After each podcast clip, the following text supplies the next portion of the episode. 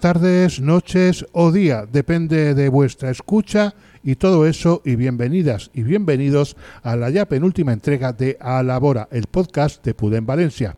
Y sí, cuando estamos a punto de irnos volvemos a nuestro día de emisión que quiso ser habitual y no pudo serlo, el lunes. En fin, bien está lo que vuelve a su sitio o yo qué sé. Eso sí, del sitio que no nos hemos movido es de Rusafa Radio, la radio de barrio con vocación universal a quien una vez más damos las gracias por acogernos en su estudio. Como siempre hacen el programa, hoy cuando toque, Marta Ver, María Vicenta Molina, Emparar Stey, Marta Gómez, Tony Sánchez, Chusa Such, Ana Muñoz, Carmen Torrecilla, María José Pedrosa, Irene Silva, Ana Calonge, María Jesús Iglesias, Marta Aguar, Hugo Ponce, Adrián Navalón, Moisés Pérez, Juanjo y Rafael Alarcón. En el micro también como siempre, un servidor de ustedes, Rafa Juan. Y el incombustible Julio Gascón sigue al pie de los cañones de la tecnología, el control, los botones y las regletas, cuyo manejo hace posible que a Labora, el podcast de Pudén Valencia, llegue a vuestros ordenadores, tablets, móviles u otros soportes, si es que los hay, que seguro que sí. En fin, empezamos.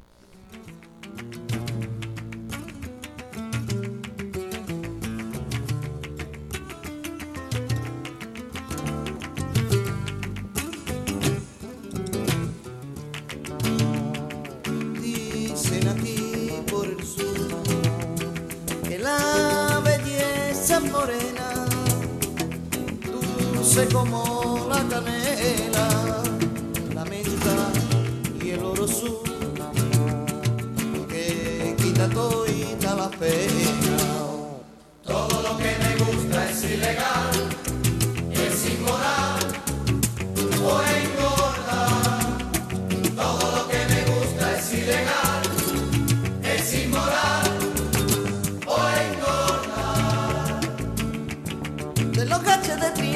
El argodino el más vacilón. Candela en el artosano y en la prazuela tomando el sol. Bailaba por bulería y en lo harto de una escoba. Cuando argodino quería, la escoba bailaba. Todo lo que me gusta es ilegal, es inmoral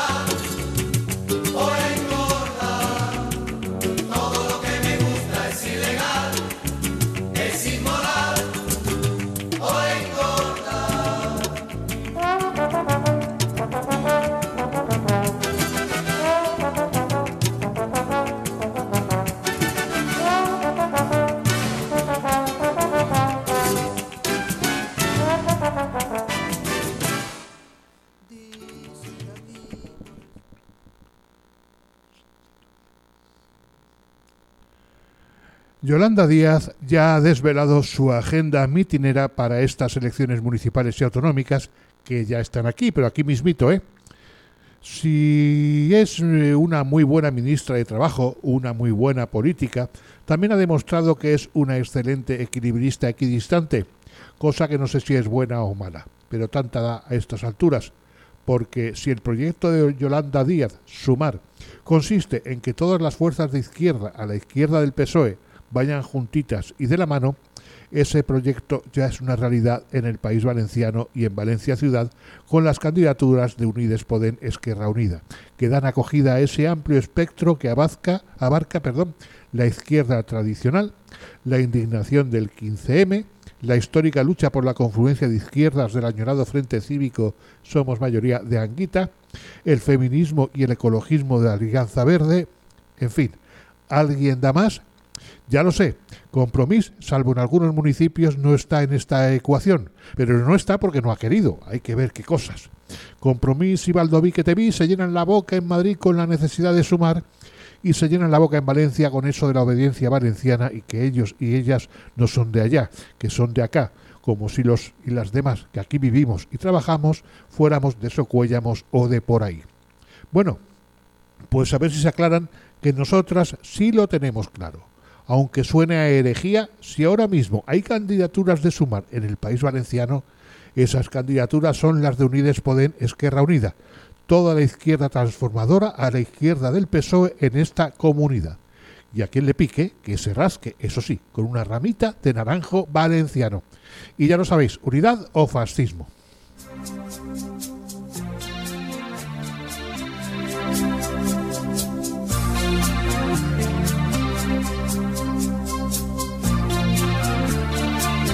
Her hair is hollow gold,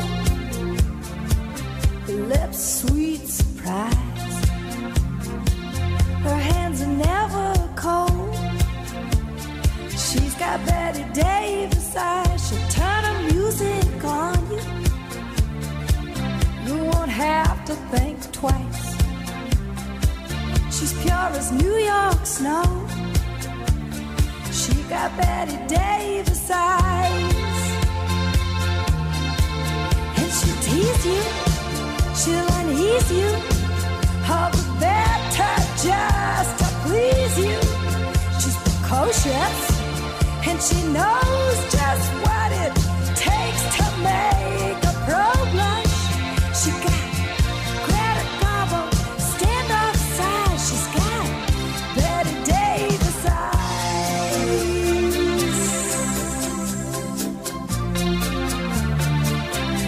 let you take her home. Whet's her appetite? She'll lay you on the throne. She got Betty Davis eyes. She'll take a tumble on you. Roll you like you were dice until you come out blue. She's got Betty Davis eyes. She'll expose you when she snows you. Off your feet with the crumbs she throws you. She's ferocious.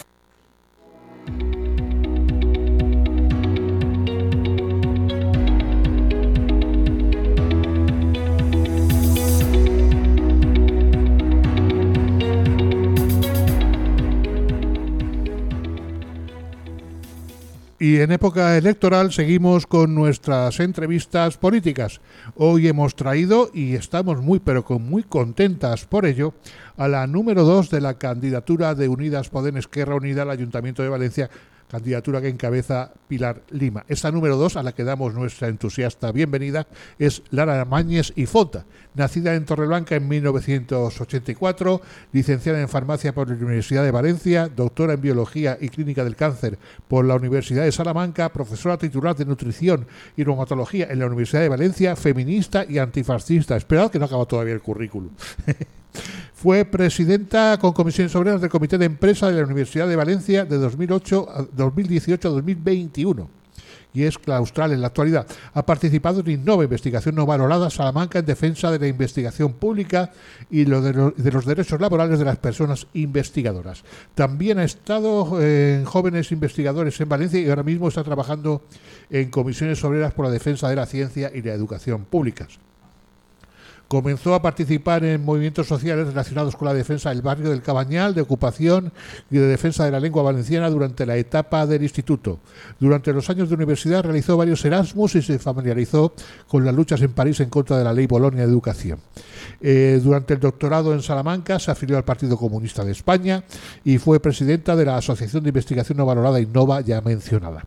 Al volver a Valencia a finales de 2021 empezó a participar en Esquerra Unida del País Valencia, donde ha formado parte del Comité Político Nacional, entre otros cargos de responsabilidad en la organización.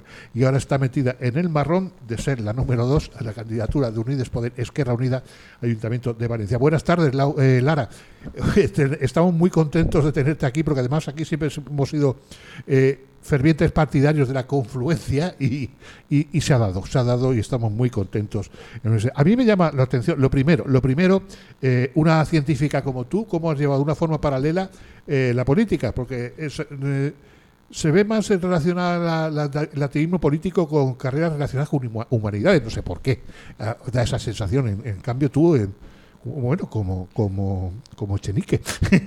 Sí, bona vesprada. La veritat és que, bueno, a mi també me sorprèn perquè en la falta que fa la inversió pública en investigació és sorprenent que no estiguem tots els dies, tots els investigadors i investigadores en el carrer, sincerament, i la investigació experimental eh, bueno, pues requereix mm, molt de finançament. Sí, eh, realmente a ti lo que te, te llevó al activismo, que fue ya en el instituto? ¿Qué es lo que te... ¿Hubo alguna, algún momento alguna especie de epifanía o algo que dijiste, "Ué, me voy a meter a, a cambiar las cosas o intentarlo? Pues jo crec que el mm, primer clic que vaig tindre va ser el de la llengua, quan eh, me vaig adonar que en el col·le eh, bueno, pues les assignatures eren en castellà i jo en casa parlava valencià i li va, bueno, pues vaig començar a pegar-li voltes i després vaig veure que en el meu poble, perquè jo estudiava així en València, els meus pares viuen en València, i en el meu poble ho feien tot en valencià. I ahir vaig començar a entendre que el valencià i el castellà, que hi havia alguna cosa. I bueno, pues vaig continuar eh, eh, bueno, pues, eh, en la vida juvenil, no? que te porta a fer moltes amistats i a veure que, que la lluita era una manera de participació col·lectiva que, bueno, pues que era immensa. I l'aprenentatge a partir d'ahí ja va ser imparable. De todas tus actividades, eh, ya hablaremos ahora de la candidatura al ayuntamiento, de todo tu activismo político, ¿cuál es el que más te ha llegado? ¿El sindicalismo en comisiones obreras, en las luchas en contra de Bolonia cuando hacías Erasmus por ahí fuera por Europa, eh, la lucha por la lengua, la ocupación? ¿Qué es lo que más te ha llenado de alguna forma, eh, donde tú te sientes más la política pura y dura en la que estás ahora? Que esa es otra. Sí, no, la veritat eh, és que podria dir que eh, on m'he sentit més còmoda i on he après moltíssim, bueno, a banda de la lluita en el carrer, de l'organització en el carrer, manifestacions il·legals no? o no mm, comunicades, quan començàvem en la lluita en el Cabanyal, que pues, era una xiqueta de 14 anys, que això me va obrir molt els ulls també, eh, jo diria que el moviment feminista, el moviment feminista mm, bueno, pues, eh, qui hem participat sabem que te dona un espai que, que no te donen eh, altres lluites i una, te dona una veu, te dona un empoderament que la veritat és que crec que no seria qui soc sense el moviment feminista i la participació, en concret així en València, en la, en la coordinadora en la, en el, del moviment feminista de València. Estás metida en la coordinadora feminista. Vaig estar. Actualment ja no, no estic eh, eh, en estos temes ni, ni participant activament, però durant quatre anys sí que vaig estar, eh, bueno, pues pràcticament totes les setmanes teníem reunions i, i bueno, pues l'aprenentatge sobretot en persones molt més experimentades que jo, que portaven 40 anys en la lluita, va ser brutal. ¿Y qué te llevó al Partido Comunista en un momento dado y no, y no a otro partido? Por- pod- podía haberlo, no sé, en, Bol- en Bolonia, por ejemplo, la lucha contra Bolonia, el movimiento libertario está también muy implicado. Sí, pues va ser, jo crec que eh, circumstancial, ja que durant la meva etapa predoctoral en Salamanca eh, bueno, doncs vaig començar a, a conèixer gent, anant a manifestacions i, i veia que totes les, les manifestacions les organitzava el Partit Comunista i bueno, no m'ho havia plantejat mai estant en València. Eh, eh, la veritat és que no m'havia plantejat mai participar en cap partit polític, no? era com mm, espíritu libre i, i al conèixer a, a totes aquestes persones que estaven molt ben organitzades, que, que tenien un espai, que tenien eh, un lloc on reunir-se, que participaven a partir d'ahir en diferents moviments, eh, vaig començar a entendre que l'organització era important i vaig pensar, jo, jo tinc que, que afiliar-me i he de participar i ja quan vaig començar a llegir molt més, a conèixer la, la història antifranquista que té el Partit Comunista en este país, pues, mm, bueno, no hi havia dubte que era el meu espai. Eh, y llegamos, lle- ocupas diversos cargos aquí en Esquerra Unida del País Valencià y llega el momento de la confluencia con, Podemos y con Alianza Verde, no hay que olvidar tampoco la, pata ecologista de la coalición. ¿Cómo has vivido este acercamiento, estas negociaciones y al final eh, la conformación de una candidatura unitaria? Sí, jo vull dir que des d'Esquerra Unida del País Valencià, mm, des del primer moment, en 2015, ja va, érem una sèrie de persones que eh, volíem apostar per la confluència. O sigui, ja t'estic parlant de fa 8 anys o inclús bueno, doncs quan va començar a, a formar-se eh, la idea de Podemos, que se començava a sentir a nivell estatal. I, i bueno, en, en este període electoral una sèrie de persones també d'Esquerra Unida, ho teníem claríssim, no hi havia una altra alternativa i des de la nostra banda, des de pues, novembre, eh, desembre, vam començar a, a intentar reunir-nos. En diferents partits que al final bueno, pues la confluència s'ha donat en Aliança Verde i en Podem, però bueno, pues ojalà haguera sigut més àmplia. No? Sí, hablas de compromís. La veritat és que, és que sí, però bueno, que ara mateixa doncs, aquestes són les circumstàncies, cada un ha triat la seva estratègia electoral, que és totalment vàlida, després veurem quan d'efectiva és, però eh, el plantejament ideològic i, i l'estratègia pues, estan ahí, clar. Es- y eso que Ribós tenía, que Unidos tenía reservado el puesto 13. Sí, o plan 23. generoso Sí, total, ¿eh? no, sí, al final, bueno, des del meu punt de vista, no és una qüestió de llocs, sinó una qüestió de plantejaments polítics i és veritat que, que en Podem, si miraves un programa i miraves l'altre, mm, és que era blanc i en botella, o sigui, la confluència estava ahí. Sí, porque hay grandes similitudes en ambos programas. ¿No puedes un poco eh, señalarlas?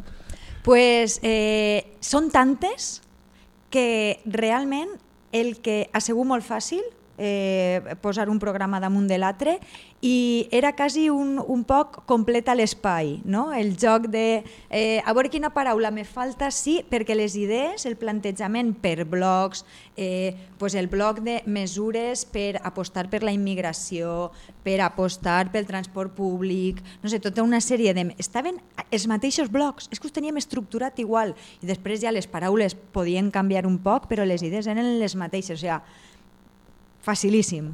Sí, las negociaciones Mm. entonces no han sido muy laboriosas, ha- han transcurrido de forma fluida. Discretas han sido, desde luego, eso sí que es verdad.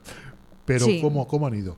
Bé, Cu- Cuéntanos bueno, un poco. Pues al, al final és això, te, tens que sentar, tens que parlar, tens que veure bueno, on estan eh, les condicions que podem tindre com a límits, no? Eh, bueno, bueno, pues, eh, en Esquerra Unida pues, pues això un poc de presència, no? que no quedarà in- invisibilitzada eh, la nostra formació política i, i des del nostre punt de vista això era un tema important i s'ha respectat totalment. Per lo tant, i, bueno, doncs jo crec que, que, que el, el nostre plantejament s'ha respectat, nosaltres hem respectat altres plantejaments que se veien importants des de Podem i, i bueno, jo contentíssima perquè a més en Pilar Lima pues, eh, li tinc un afecte especial perquè la conec de fa molts anys i, i estic encantada en la candidatura.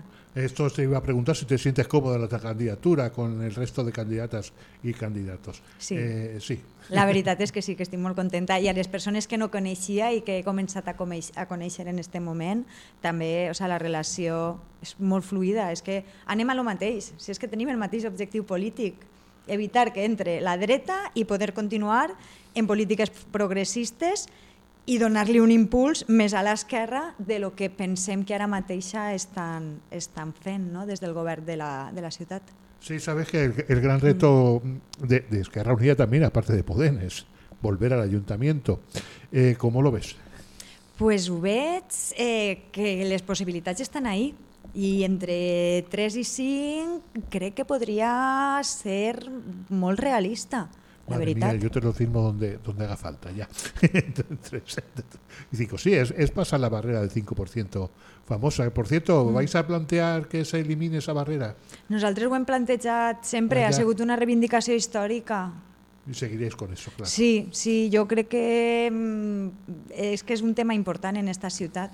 ¿Y ahora cómo estás viviendo la campaña? Porque esto no es pre-campaña, es pre-campaña. ¿Ya cómo la estás viviendo? pues intensament. Eh, M'estic organitzant molt bé per a no deixar la feina a banda, però sí que ja m'he demanat el permís. Les dues últimes setmanes eh, bueno, pues van a ser a tope i estic molt motivada, molt motivada perquè els actes que estem organitzant, eh, el plantejament que li estem donant a tots els dissenys de cartells, de eh, pamfletos, no? està bueno, pues, molt en la línia de, de lo que m'agrada a mi, no? de l'esperit que, que portem reivindicatiu, històric, i, i estic molt il·lusionada. Si llegas al ayuntamiento de concejala, vas a echar de menos la universidad. Molt, moltíssim. Sí, sí, perquè la meva vocació és estar dins d'un laboratori. Madre mía, pues eh, eh, insisto, ¿cómo te has metido en esto? Cuando, dices que tu vocación es un laboratorio, que se supone, wow, yo me imagino ahí a una señora o un señor aislados con las sabatas blancas y esas cosas, con probetas, historias de estas raras, Sí, sí, és que és molt divertit. que no tiene, tiene poco que ver con la política, que es más pública, más hacia afuera, más... estar expuesta a los focos todo el tiempo. ¿Cómo, cómo lo puedes compaginar? ¿Cómo, Pues perquè pense que la política ha de ser participativa i, i crec que la política no ha de ser per a mm, polítics professionals, no ho he pensat mai. De fet, sóc d'aquestes poques persones que aposte de, per estar un període de 4, màxim 8 anys i després relleu, perquè l'important no hauria de ser la persona, sinó la ideologia. I, i pense que si això és el meu plantejament, he de participar activament perquè bueno, pues, eh, és, eh, una persona, soc una ciutadana d'esta de València i, i he de participar en la política valenciana i si en este moment en el partit, en la, en la confluència, se m'ha demanat eh, o s'ha considerat oportú que participe donant la cara, doncs donant la cara. I en un altre moment estaré darrere repartint o pegant cartells com he estat tantes altres voltes i, i a continuar sempre. En política jo crec que no n'hi ha mai un principi i un final, és tot una evolució. Eh, ¿Tienes alguna fijación, alguna obsesión dentro del programa? Me, me- me- me explico, hay, hay compañeras y compañeros, por ejemplo, que están eh, le prestan especial atención a la ampliación del puerto, están realmente obsesionados con esto, otros a la participación ciudadana, hay otras compañeras que de alguna forma eh, se detienen más en el feminismo. ¿A, a ti en qué, qué aspecto, digamos, del programa de Unides Podem, Esquerra Unida, de alguna forma te hace más tilín? Es decir, que me gustaría meterle mucho mano a esto. Sí, a mi la relació entre la ciutat i l'horta de València. Pense que tenim un patrimoni cultural amb l'horta de València que, que, que estem destruint amb tot el que s'està construint. Eh, cada metre de carretera que se construeix és una derrota per a l'horta i, i pense que això mm, té un impacte brutal en el nostre estil de vida, en, en, en la nostra salut i que no podem perdre aquesta relació en aliments d'origen vegetal de quilòmetre zero. O sea, és que mm, tenim tant que perdre si perdem l'horta que per a mi és la meva obsessió actualment. Has contestado muy claramente. Vamos a hablar también un poco de política, de sumar. es la pregunta inevitable. ¿Cómo lo ves? Bueno, Yolanda Díaz ya ha dicho que ya, ya tiene ultimada su agenda mitinera. De alguna manera va a venir aquí, además midiendo mucho la equidistancia. ¿Tú cómo ves el proyecto este de sumar?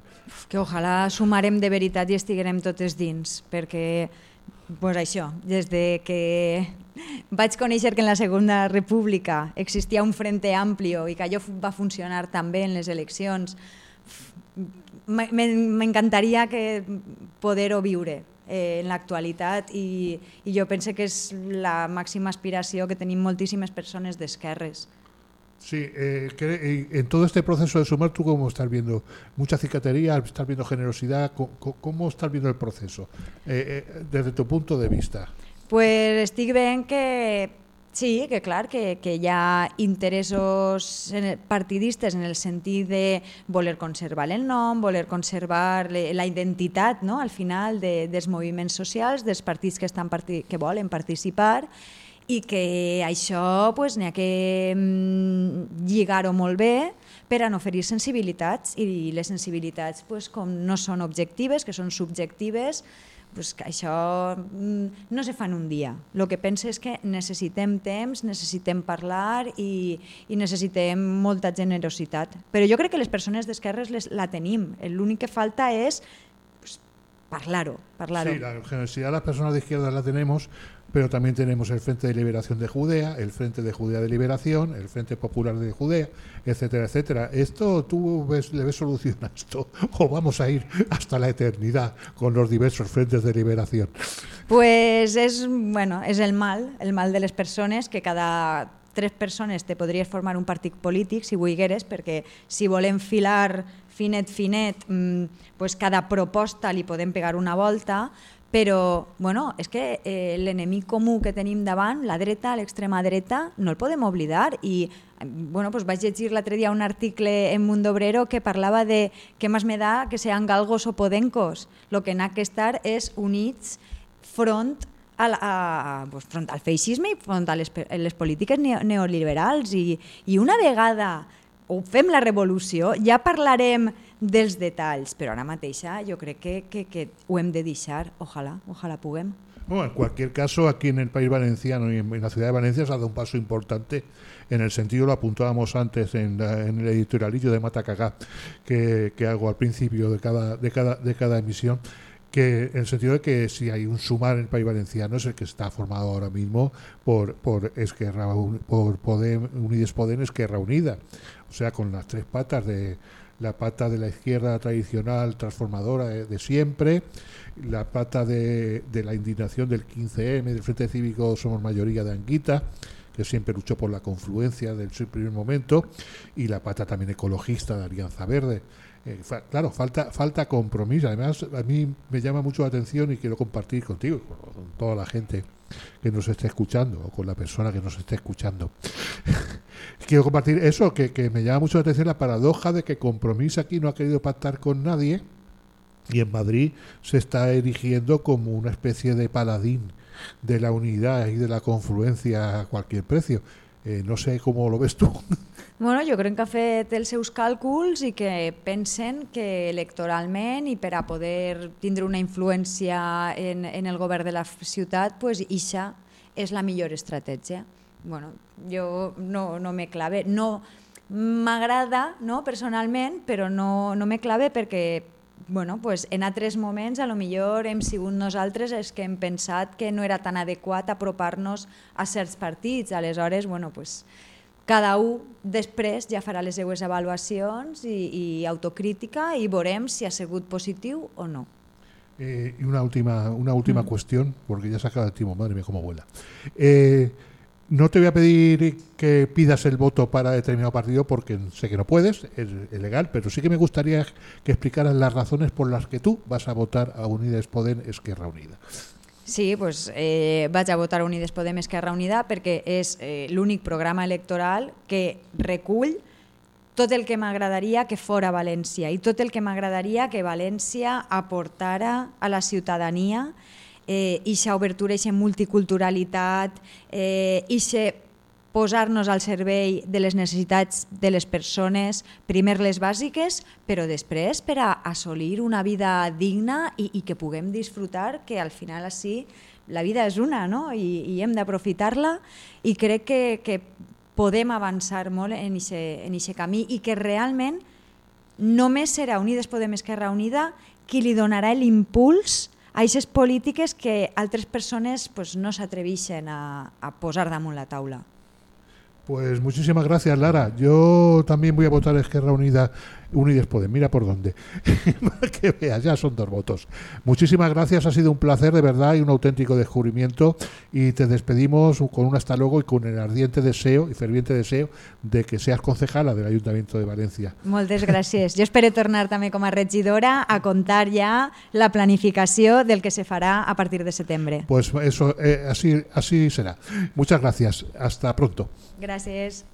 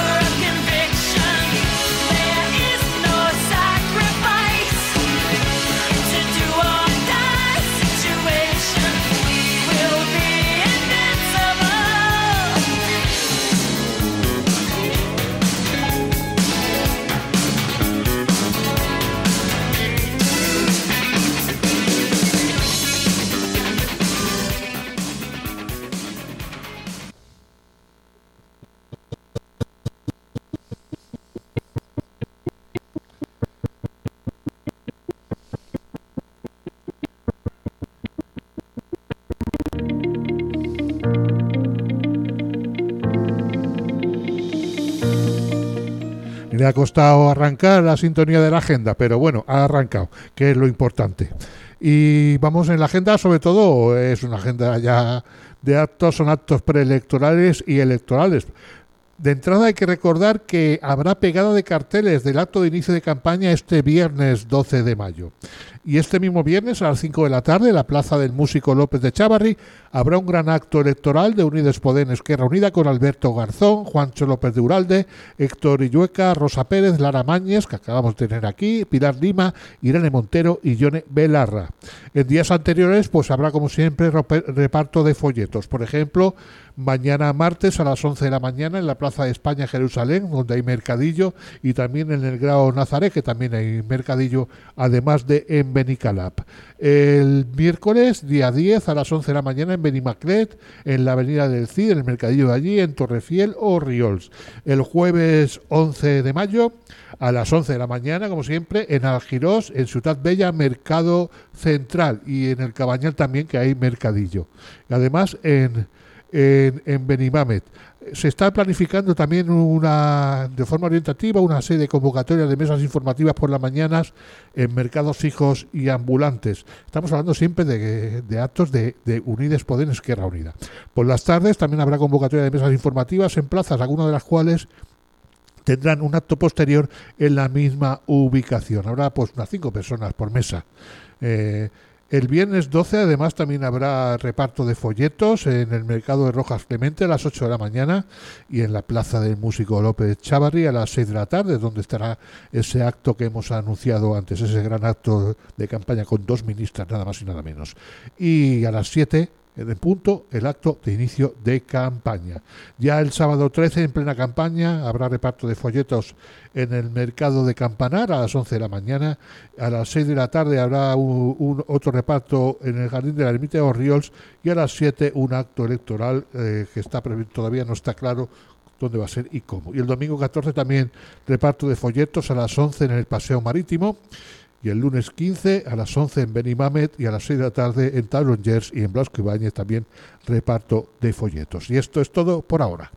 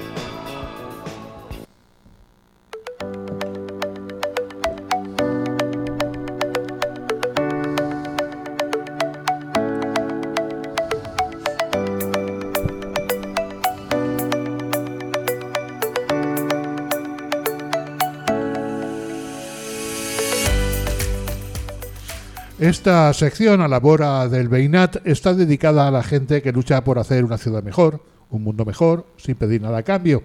Y entran en esta categoría las personas que se asocian para los cuidados, los autocuidados, para ser mejores y mejorar de paso su entorno, nuestro entorno. Nadia Ruiz es una de estas personas. Nadia Ruiz Pastor es socióloga, analista de la conducta y criminóloga de formación. Está especializada en el diseño, como ves, estamos fusilando el currículum. Está especializada en el diseño, implementación y seguimiento de organizaciones que fomenten el apoyo mutuo y la prevención de riesgos psicosociales, siendo además perfiladora criminal certificada, especialista en psicopatía integrada. Es cofundadora, junto al director de cine de animación Jaime Maestro, del estudio La Tribu Animation, ¿lo he dicho bien? Perfecto. Animation, donde desde 2017 se dedica a la dirección de producción desde la construcción de entornos de apoyo y participación para el equipo de artistas del estudio. Desde entonces se la han contactado desde diversos ámbitos para dar talleres, ponencias y seminarios sobre la aplicación de herramientas de pensamiento crítico para el autoconocimiento y el apoyo mutuo en entornos de trabajo. Ha dado charlas y talleres para organizaciones, sobre todo dentro de la industria del entretenimiento digital. No es coach, eso lo pone en su currículum y yo de verdad me emocioné y todo cuando, cuando lo leí. No es coach, bien. bien. No, no soy coach. No, no.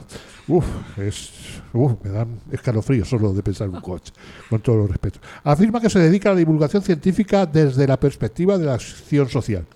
Cree que el conocimiento de cómo funciona nuestro cerebro, la comprensión del comportamiento la cultura nos ayudan a comunicarnos y a aceptarnos de forma consciente.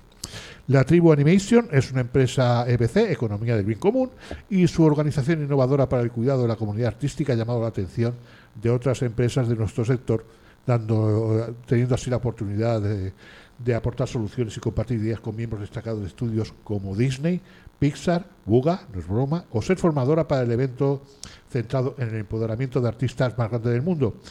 El Trojan Horse was a unicorn.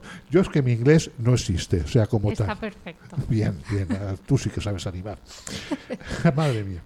Y es autista, lo dice ella, y según sus palabras, ve el mundo con el cerebro y los ojos de una persona TEA, con trastorno especial autista, y está segura de que eso le ayuda a observar los patrones que componen el comportamiento de una forma única y desde luego forma parte esencial de su perspectiva y aporte al mundo de la divulgación científica. Pues sí, Nadia Ruiz tiene síndrome de Asperger. Y de eso, del Asperger y de la Asociación de Asperger de Valencia, es de lo que viene a hablarnos hoy. Aunque podría hablarnos de muchísimas otras cosas. Y seguro tendremos la oportunidad de que lo haga en este u otros espacios. Ya lo intentaré yo porque de verdad es todo un mundo.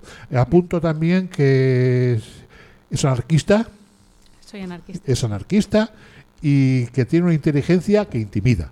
También. Bueno, Pero es muy, bu- muy buena gente. Intimida en el mejor sentido de la palabra. Jolín, De esas inteligencias que levantan. Lo digo porque, porque es verdad. Eh, Nadia, bueno, No sé qué decir. Gracias. nada, ahora, ahora, uh, no, eh, tú, tú no eres de las personas que no saben qué decir. Estoy seguro de ello.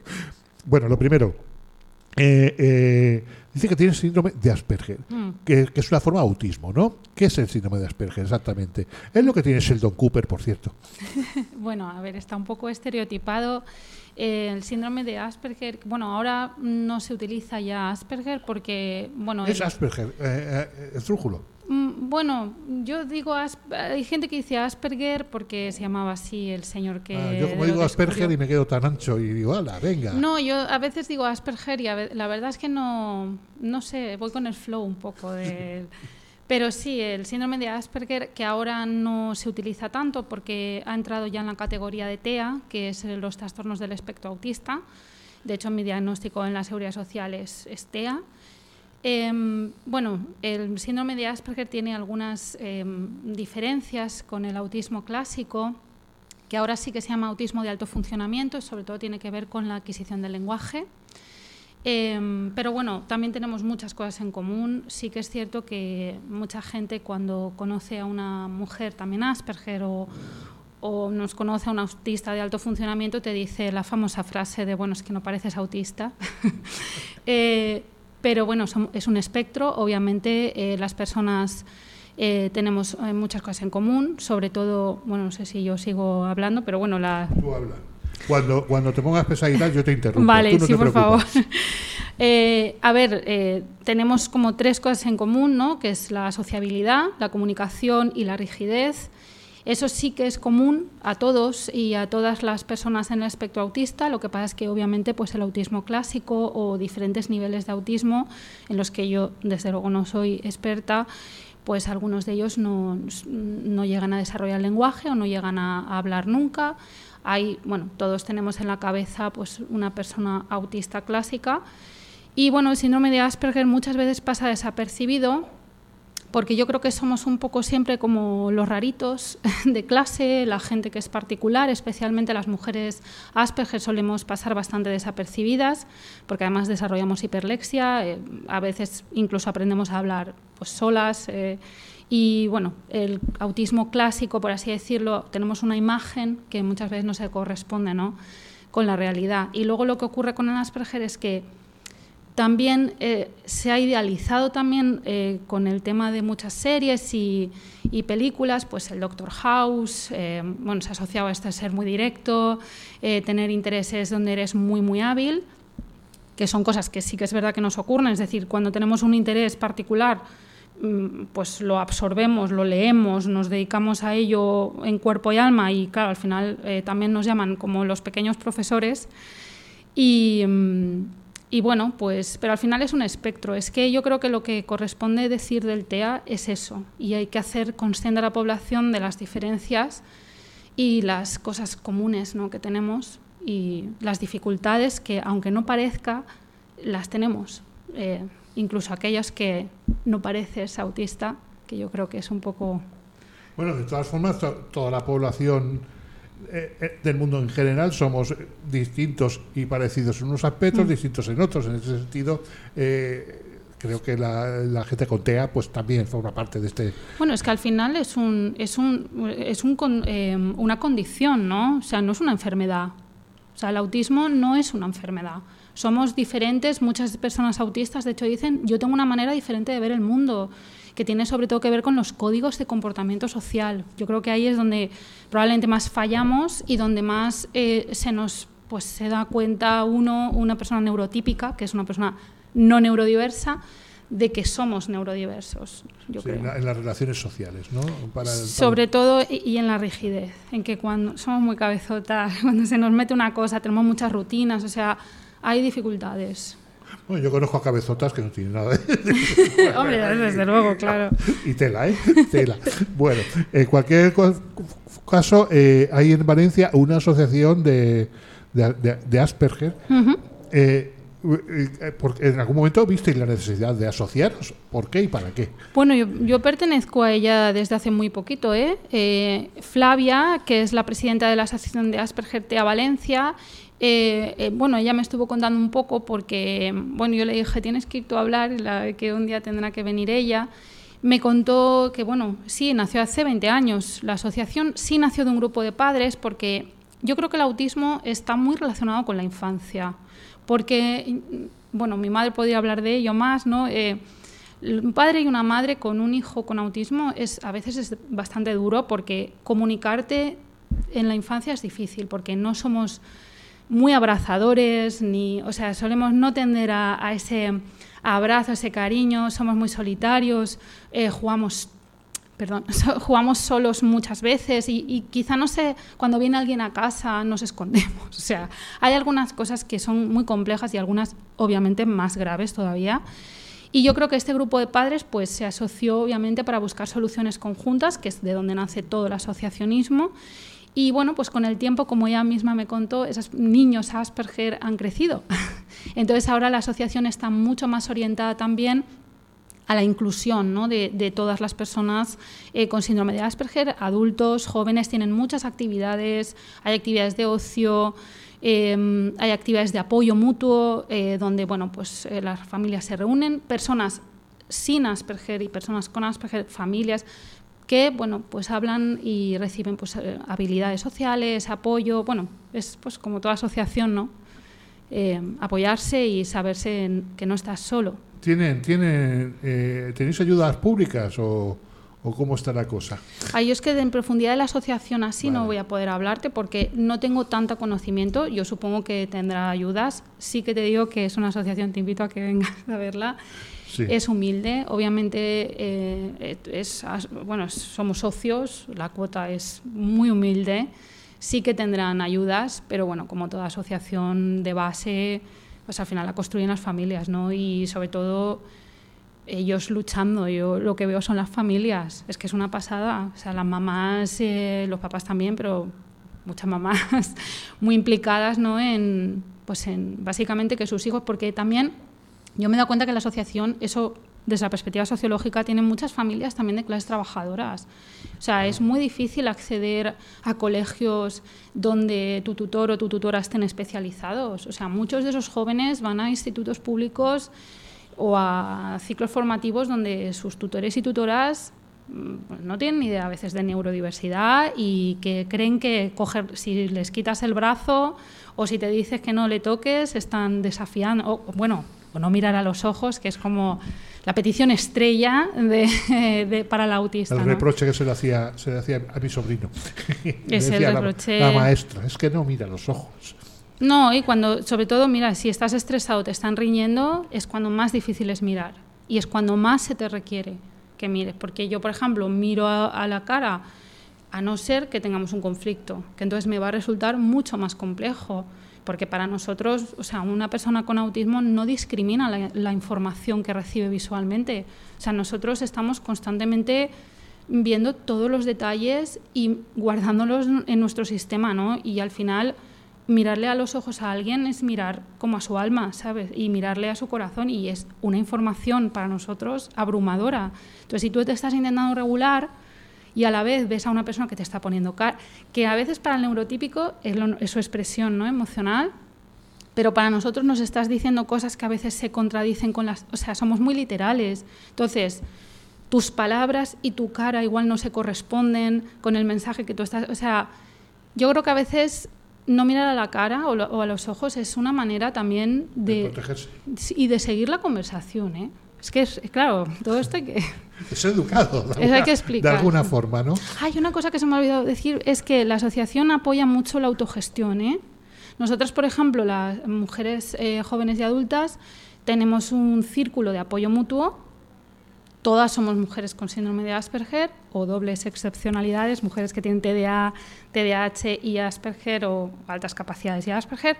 Y lo que hacemos es reunirnos de manera intergeneracional a compartir experiencias sin tutelas, ¿no? sin obviamente los trabajadores y trabajadoras sociales hacen una gran labor, pero también apoyarnos entre nosotras, eh, porque eso también es asociacionismo, ¿no? Desde pues, nuestras dificultades y porque para nosotras obviamente los raros son los neurotípicos.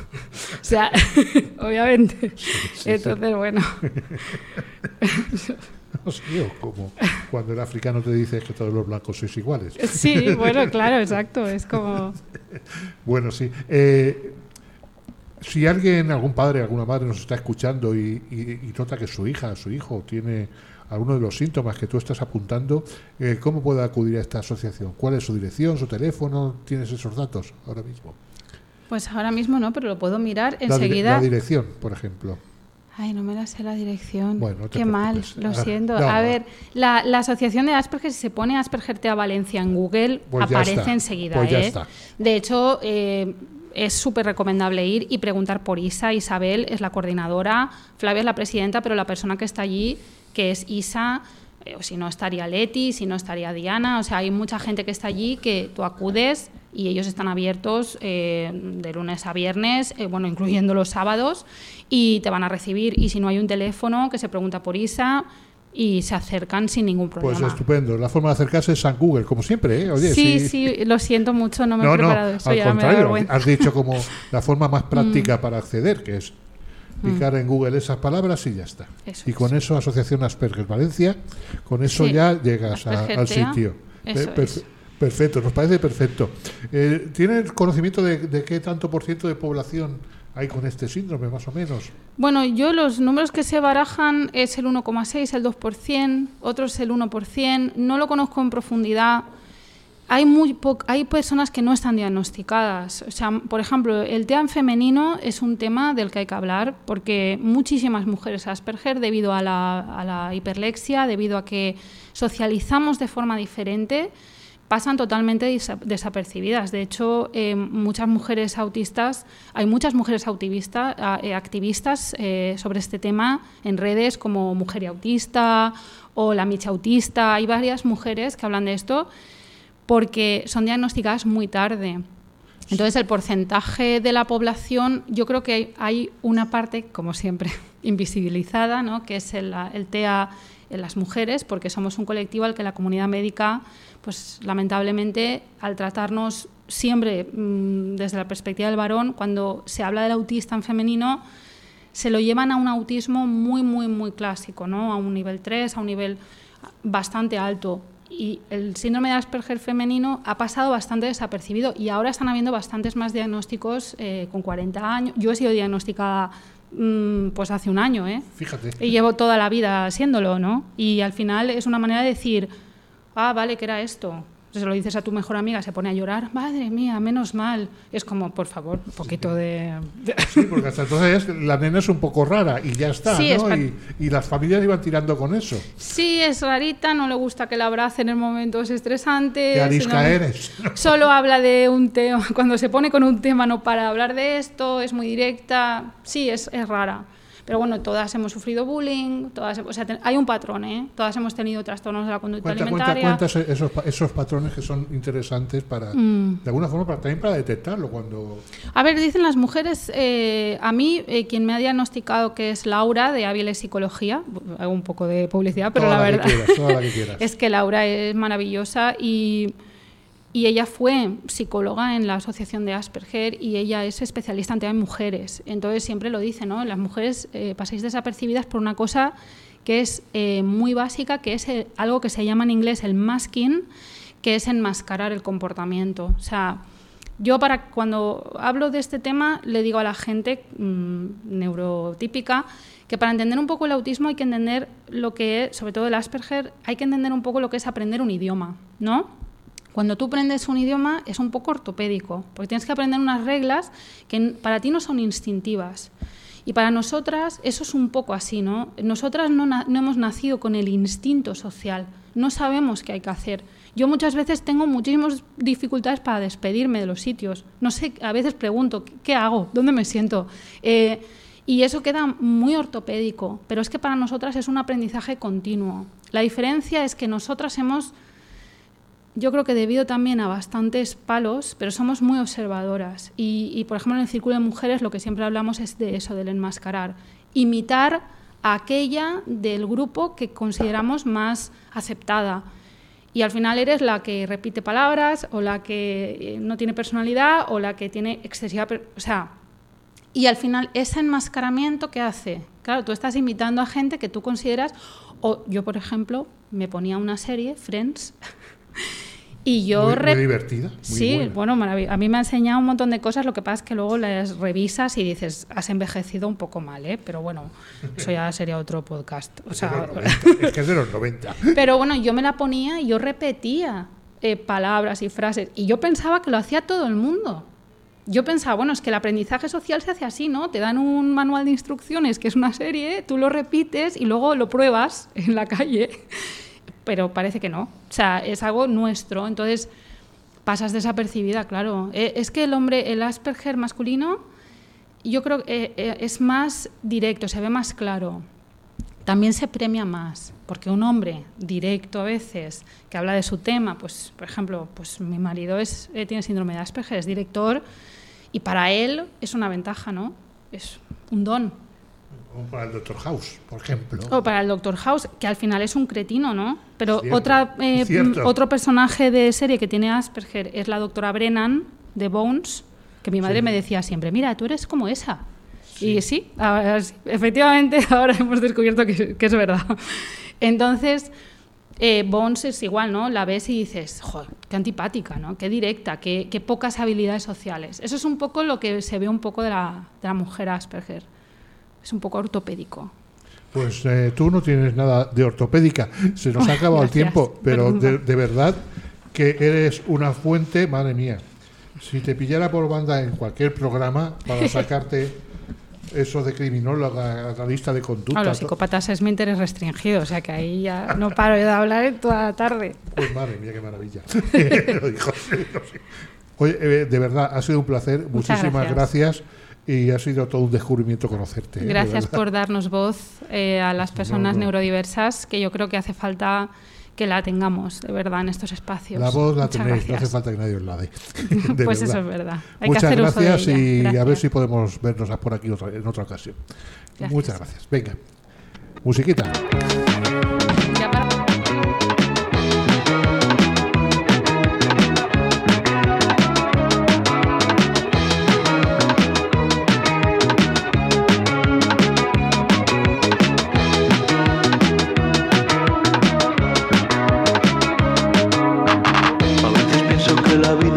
Ser mentira.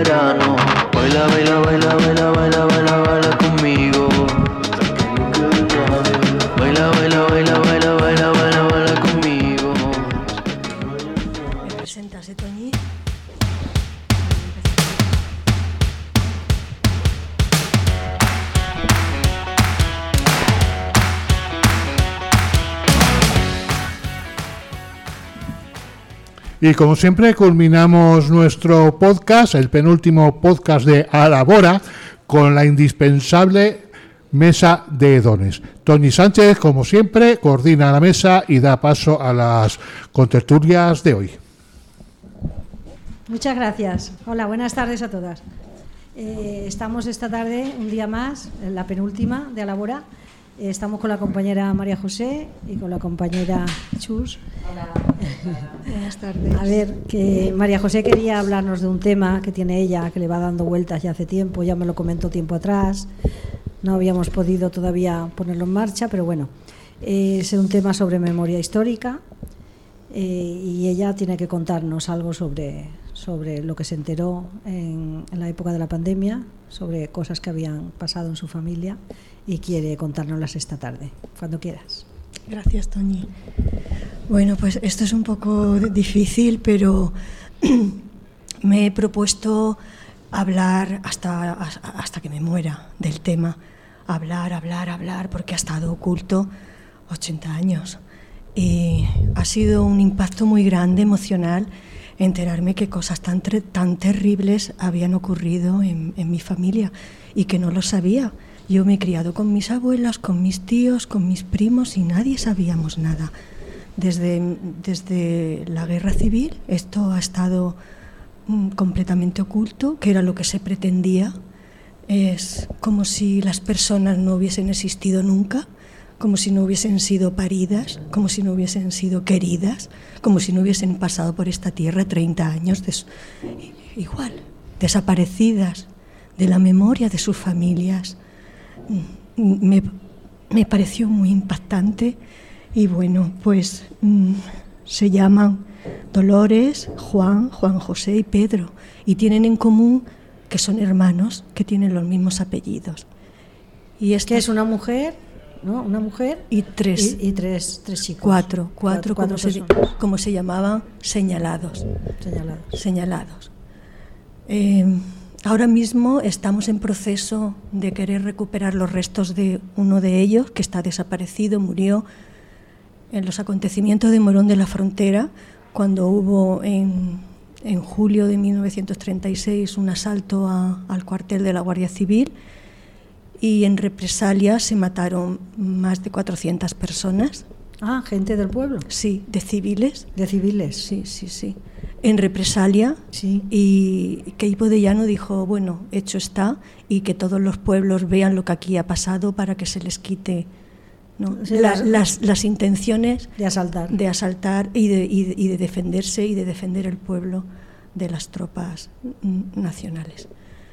Y bueno, pues mi tío, este se llama Juan, tenía Sí. 30, 30 años, vivía en Morón de la Frontera y ese día pues estaba allí, se le acusaba de, de, de haber participado en, ese- en el El asalto. asalto, de haber llevado a tres guardias civiles en un coche eh, bueno, y él lo, lo niega todo, claro, pero da igual. Eh, Tenemos, no tenemos la documentación, tenemos la documentación del proceso en el que fue y, y es En el que fue, es- fue juzgado y, y- fue sí, sentenciado. y es tremendo, ¿no? Di- Dice, bueno, pues la gente dice que este hombre estaba por allí, pero así. sí, porque a lo mejor estaba mirando En fin. o a ver qué pasaba. Sí, que o- no, que no hay. o vivía por allí cerca. o- Sí, sí, que, en fin, nada, que ¿A le- qué se dedicaba, lo sabes? él era chofer.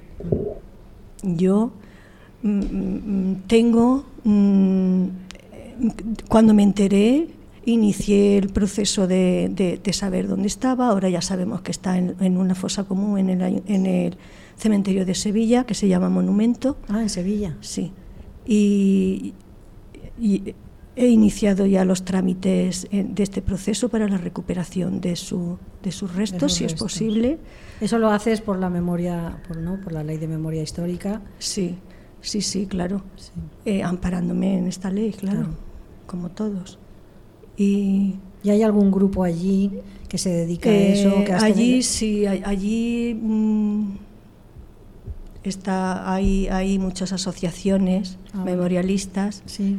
y que últimamente se han exhumado bastantes cuerpos de, están sacando de Sevilla, de sí de Sevilla una de las fosas una de las más grandes más de mil cuerpos sí de Picorreja Sí. que hace poco mm, encontraron y, y hicieron la- los análisis de ADN y han Claro, sido me entregados que será costoso, ¿no? Así- desde sí, que lo encuentran hasta que Sí, bueno. analizan. Muy costoso, tan costoso como que hay padres o madres o, o hijos o- que, han, que han estado buscando a sus familiares desde la guerra y, y- y se han muerto, se han muerto, sin ¿eh? encontrarlos. Sin encontrarlos. O sea, tan, tan, tanto, tan costoso, porque no hay voluntad. Claro. Esperemos que con la nueva ley de, me- de memoria democrática pues los gobiernos se pongan manos a la obra, Sí. que lo dudo. Que lo dudo ¿Esas son las comunidades autónomas las que toman la iniciativa? ¿O- No, no. ¿Es la ley Es- estatal? es una ley estatal, Una ley sí, sí, estatal. es y una ley entonces estatal. las comunidades autónomas lo que hacen es, eh, cuando te- reciben la denuncia, Sí, ¿no? es una Me ley imagino estatal. que será a través de un juzgado. Claro, es una ley, sí, sí, sí. Es una ley estatal que, que reconoce las personas que están desaparecidas, las personas que están en las cunetas y lo que, y lo que se lo que pone en el centro es pues que haya verdad, justicia y reparación. Sí, Y ni olvido ni perdón. sí. Porque claro, no solamente te, te, asesinan a una persona y la tiran a una fosa común, es que luego lo condenan al olvido. Entonces, mi propósito es que mi tío descanse con su familia, sí. que su nombre esté grabado para que todos los poda- lo podamos leer,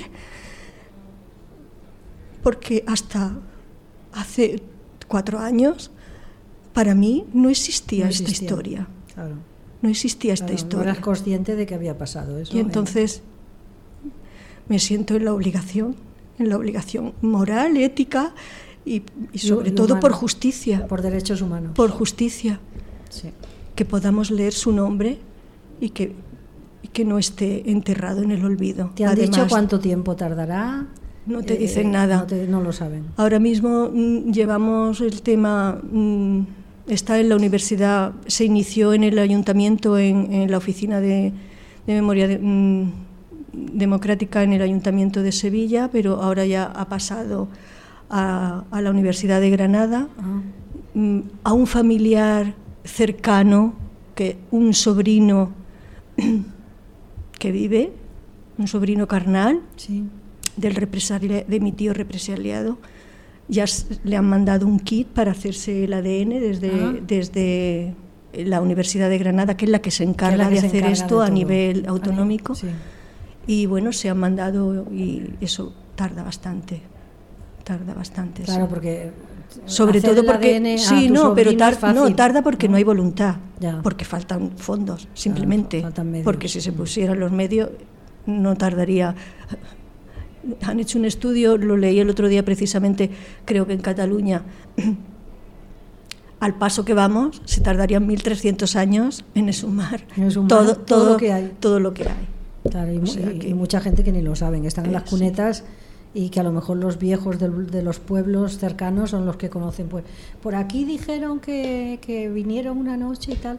Sí. Pero claro, eso Entonces, se, se mueren esas personas mayores y eso se queda a en alguien, alguien, un compañero nuestro, Julio, Julio Gascón, me dijo, "Ah, pues sí, dilo, porque eso queda, el- queda en, en las ondas, por ahí. Y me imaginé mi voz, el nombre de mi tío Juan Ortega Castell, asesinado en Morón, pero un hijo querido por el que se lloró a escondidas. Escondidas. Y quiero que estas palabras queden en el universo para que las oiga quien quiera Sí. y que al final vamos a conseguir tenerlo donde, te- donde tiene que estar. Ojalá se solucione pronto y descanses Y- un poco de, de- de todas esas vicisitudes Sí, que, este- que conlleva todo. Este, este es el, este este es el tema, este, este es el tema más, más candente, más tre- tremendo. Bueno, si es que se puede decir así, porque los cuatro hermanos tienen cada uno su propia historia terrible, terrible. Uno está desaparecido, Juan José Ortega Castell, est- estaba des- está desaparecido, nunca se encontró, pero este estaba en el frente, entonces hemos indagado y no podemos no, No podemos sabéis en saber qué frente en fue, qué batalla o en batalla. no no hemos podido es- no hemos podido. Y estamos no nos damos por vencidos pero estamos bastante descorazonados. Otro, otro hermano se llama Pedro Ortega Castel fue condenado a 30 años de cárcel. No, no, perdón, fue condenado a, a pena de muerte, conmutada por 30 años de cárcel, estuvo muchos años en, las en la cárcel, ¿En qué cárcel redimió- estuvo? ¿Te lo han dicho? ¿Te lo han dicho? ¿En qué cárcel? sí, estuvo en Madrid. Ah, en Madrid. Sí, estuvo en Madrid y estuvo, mm, mm, redujo pena porque trabajó en, en- en- en el, en el Valle de los Caídos, en Colgamuros ahora. Y en cuanto, claro, en cuanto salió de la cárcel, murió, claro.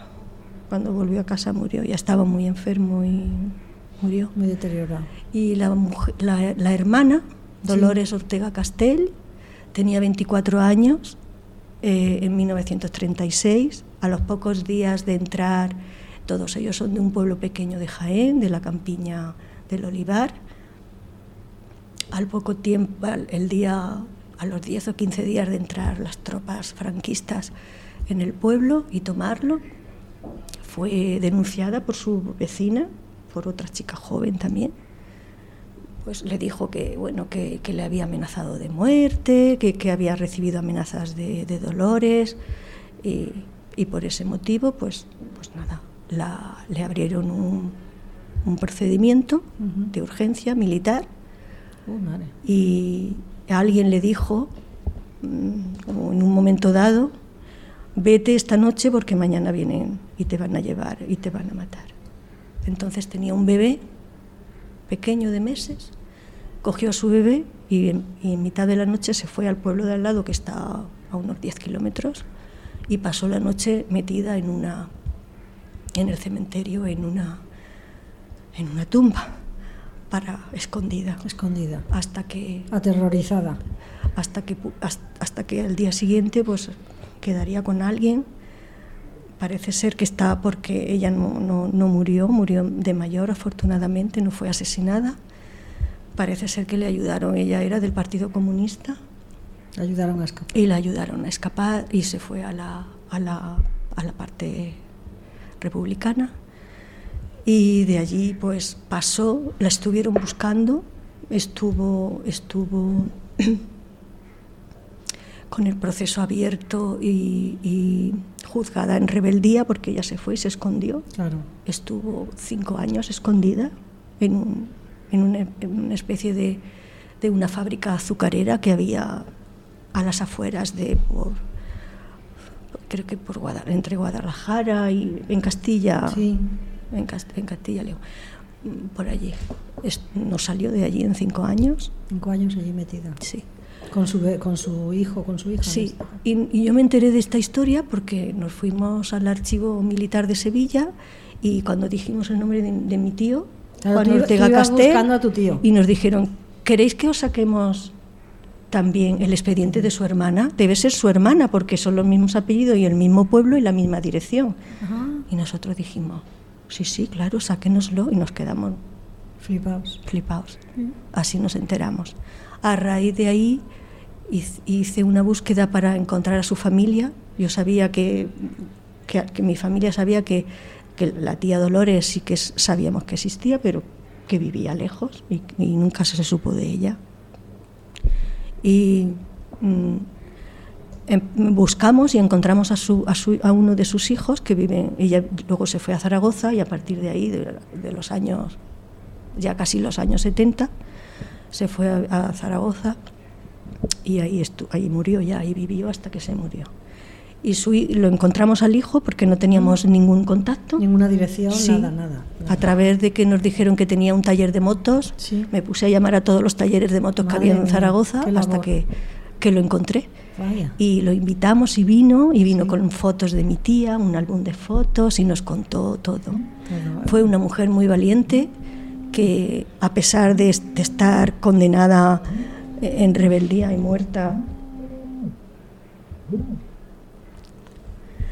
eh, ella, no, ella no dejó nunca de, de- luchar y, se fue a Zaragoza y ahí aún no, mm, aún no, no había muerto Franco, ella s- era de se apuntó a las comisiones obreras y, y era, nos, nos contó su hijo luego, claro, uy, mi madre, no os podéis imaginar lo que, lo que era mi madre. Dice, Lo que luchaba, ¿no? Sí. Dice, se vino aquí y, y estando Franco aún viviendo, ella, se ella era de comisiones obreras del PC y además era la responsable regional de una zona en comisiones en la clandestinidad.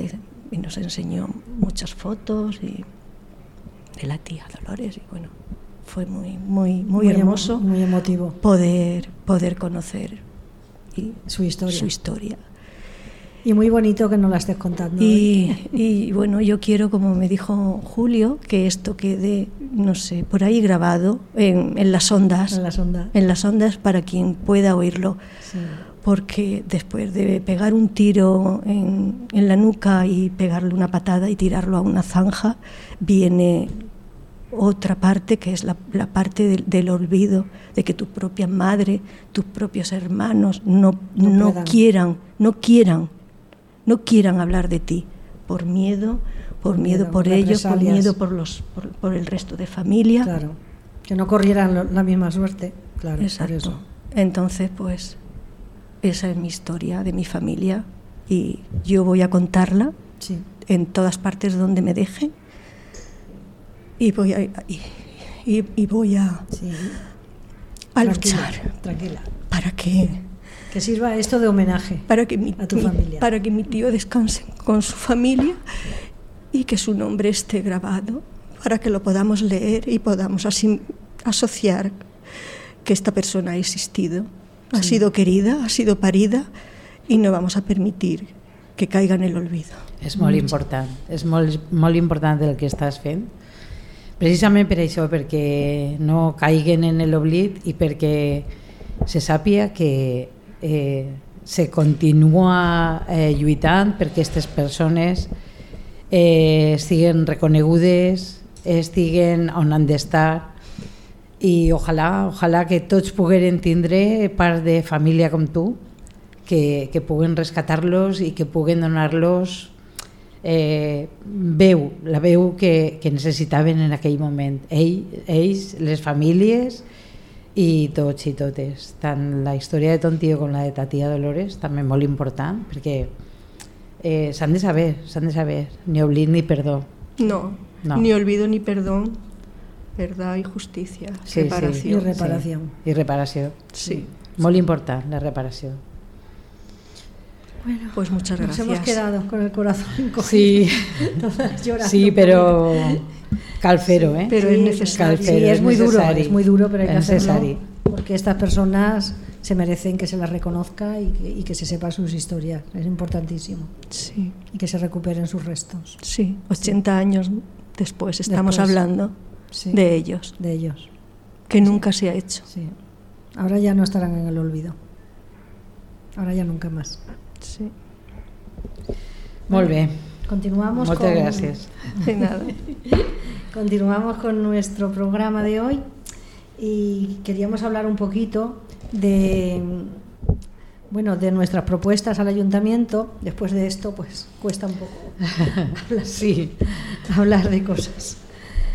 Bueno, nosotros hemos hecho unas propuestas feministas al Ayuntamiento de Valencia, me las ha pasado la compañera Mar, y dice, entre otras, que garantizaremos que no se dispondrán de los recursos destinados a igualdad para otras finalidades, y estos serán de al menos el 5% del presupuesto municipal. Bueno, en referencia a esto, es que muchas veces el dinero que se destina a igualdad en vez de destinarlo a igualdad, pues la mayoría de las veces hace falta dinero para algo, lo cogemos de igualdad. Se va cogiendo, se va cogiendo y se queda, lo de igualdad se queda al margen. Entonces, queremos garantizar que esto, que esto no ocurra. Te lo paso por si quieres leer el siguiente punto. He leído el uno, puedes leer el dos. vale. Tenemos Eh, a Marta. Hola Marta. Hola, Marta, vemos que, que vienes corriendo. A veure, estem llegint, les propostes que fem per a l'Ajuntament de València, no? les propostes feministes, sobretot del programa. ¿vale? Eh, desarrollaremos un mapa participativo de los puntos percibidos como más inseguros en la ciudad, con el fin de erradicarlos a través de la eliminación de barreras y la mejora del alumbrado y la visibilidad en los barrios para sentirnos seguras. Asimismo, crearemos un servicio de puntos violetas ambulantes y profesionales en el ocio nocturno. Crearemos protocolo contra agresiones machistas junto a la policía local, el ocio nocturno i el moviment feminista.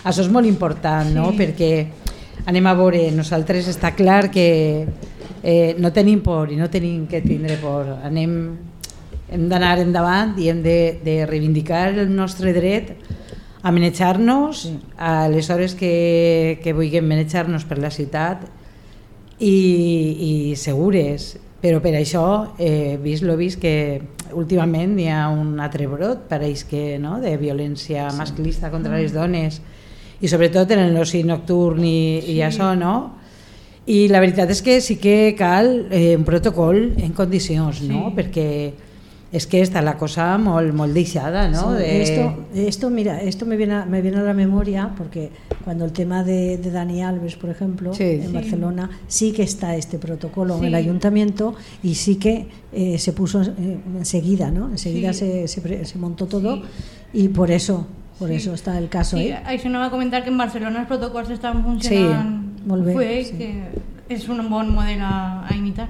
Sí, sí, sí. Sí. sí. Així no és que... Però la joventut, sobre, sobretot, i Sí. bueno, per a tot, totes les dones, però...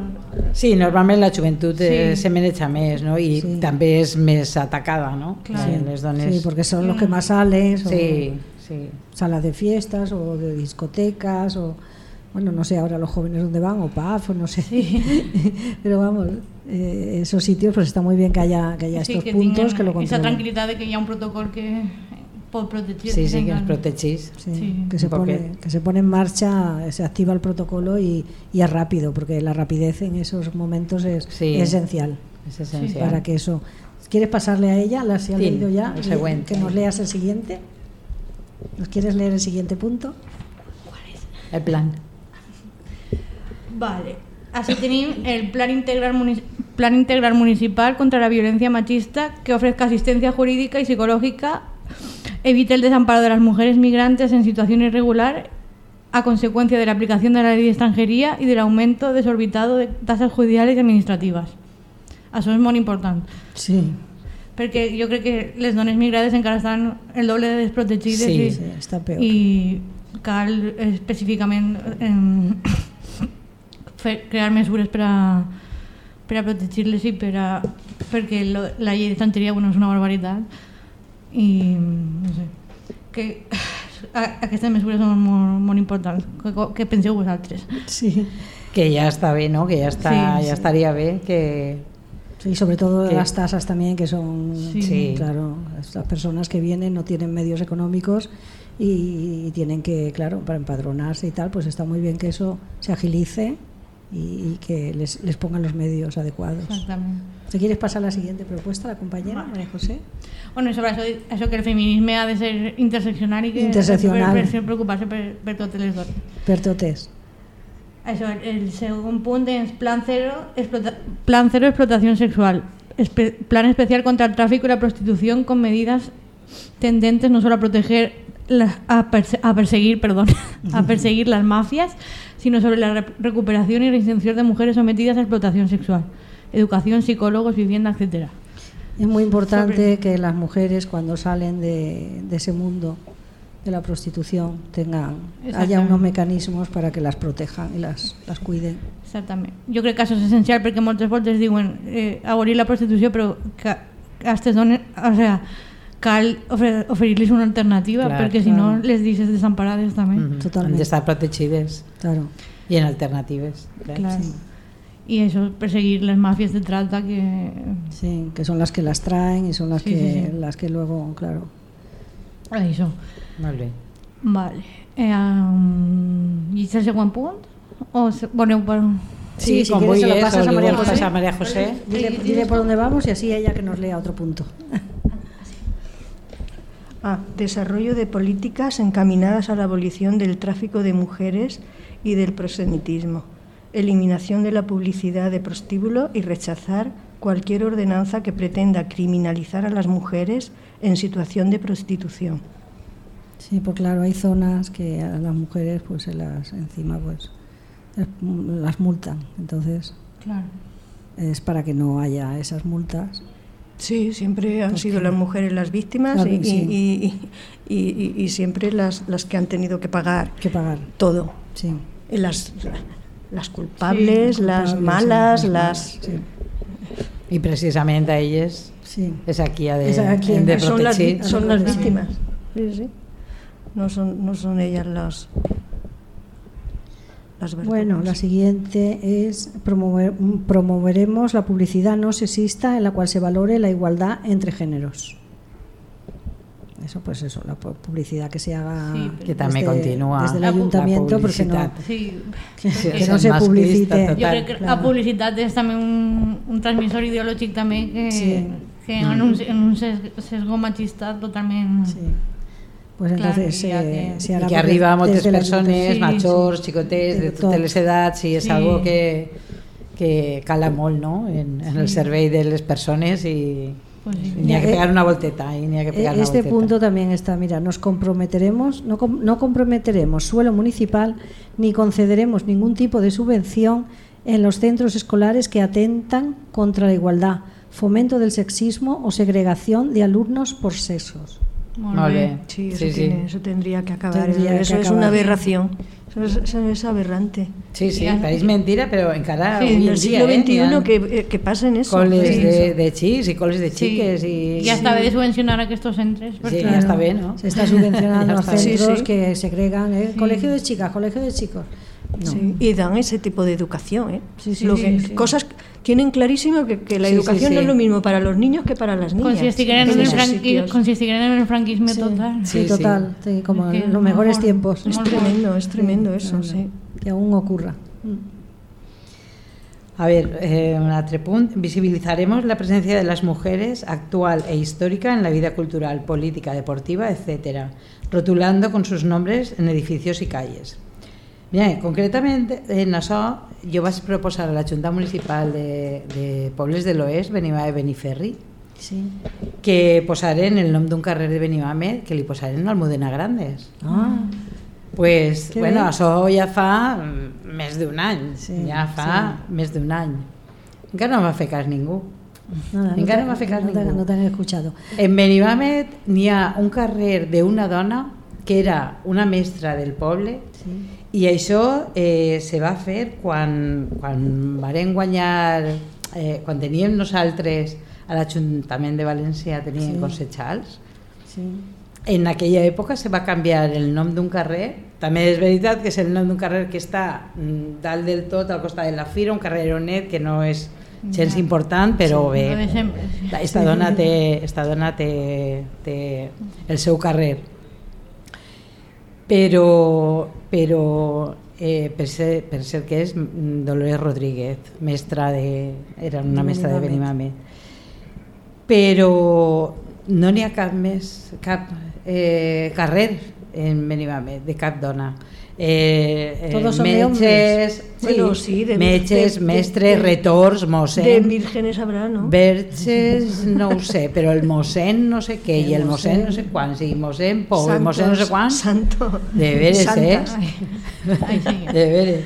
La leemos, la leemos a prisa porque, a ver, crearemos, esta es importantísima, crearemos la ventanilla única para todas las mujeres que centralice la información, orientación y asesoramiento con especial atención a las mujeres migrantes. El que haya una ventanilla única es fabuloso Sí, para no ir dando sí. vueltas de Sí. funcionario en funcionario Sí, que no es sabes es dónde que- pedir un papel o dónde, Sí, es que a veces las personas dejamos de hacer las cosas porque la burocracia, la es burocracia tan... nos, Sí. nos atropella. Yo creo que es una deman- demanda histórica. y- Y por último tenemos aquí, incluiremos la igualdad de oportunidades y las políticas de igualdad en los temarios de las oposiciones a los puestos de trabajo municipales. Ah. Para que los funcionarios estén, sí. estén informados y preparados para, para atender en igualdad. Sí, a- sí, a- pero a ya han visto todos. que muchas vegades no están. No, no están Es que, no es, que es están, sí. fundamental, es fundamental que tenga formación. Que tengan formación. Sí. sí, en Avui en dia en Com- sanitat com- ens han tingut que, que reciclar un poquet del tema i Sí, fijar que en sanitat sí. És, és molt important no? Sí, per, a, sí. per a les agressions, sí. per a moltes coses Sí, porque i el- hem tingut que reciclar Sí, la gente. pero en, todo, Sí. en, los- bé. en Bueno, todos los sí, terrenos. están indicando ya que se acaba el Ya tiempo. se acaba el tiempo. Bueno, Qué nos vemos, qué rápido. Nos vemos eh, el lunes Bueno, que viene. ¿eh? Un Moltes plaer, gràcies. perdó, per, per, per arribar tard, que venia de treballar, però un plaer estar en esta rateta amb vosaltres. Molt bé, igualment. gràcies. Marta, Gràcies molt agraïdes. Gràcies.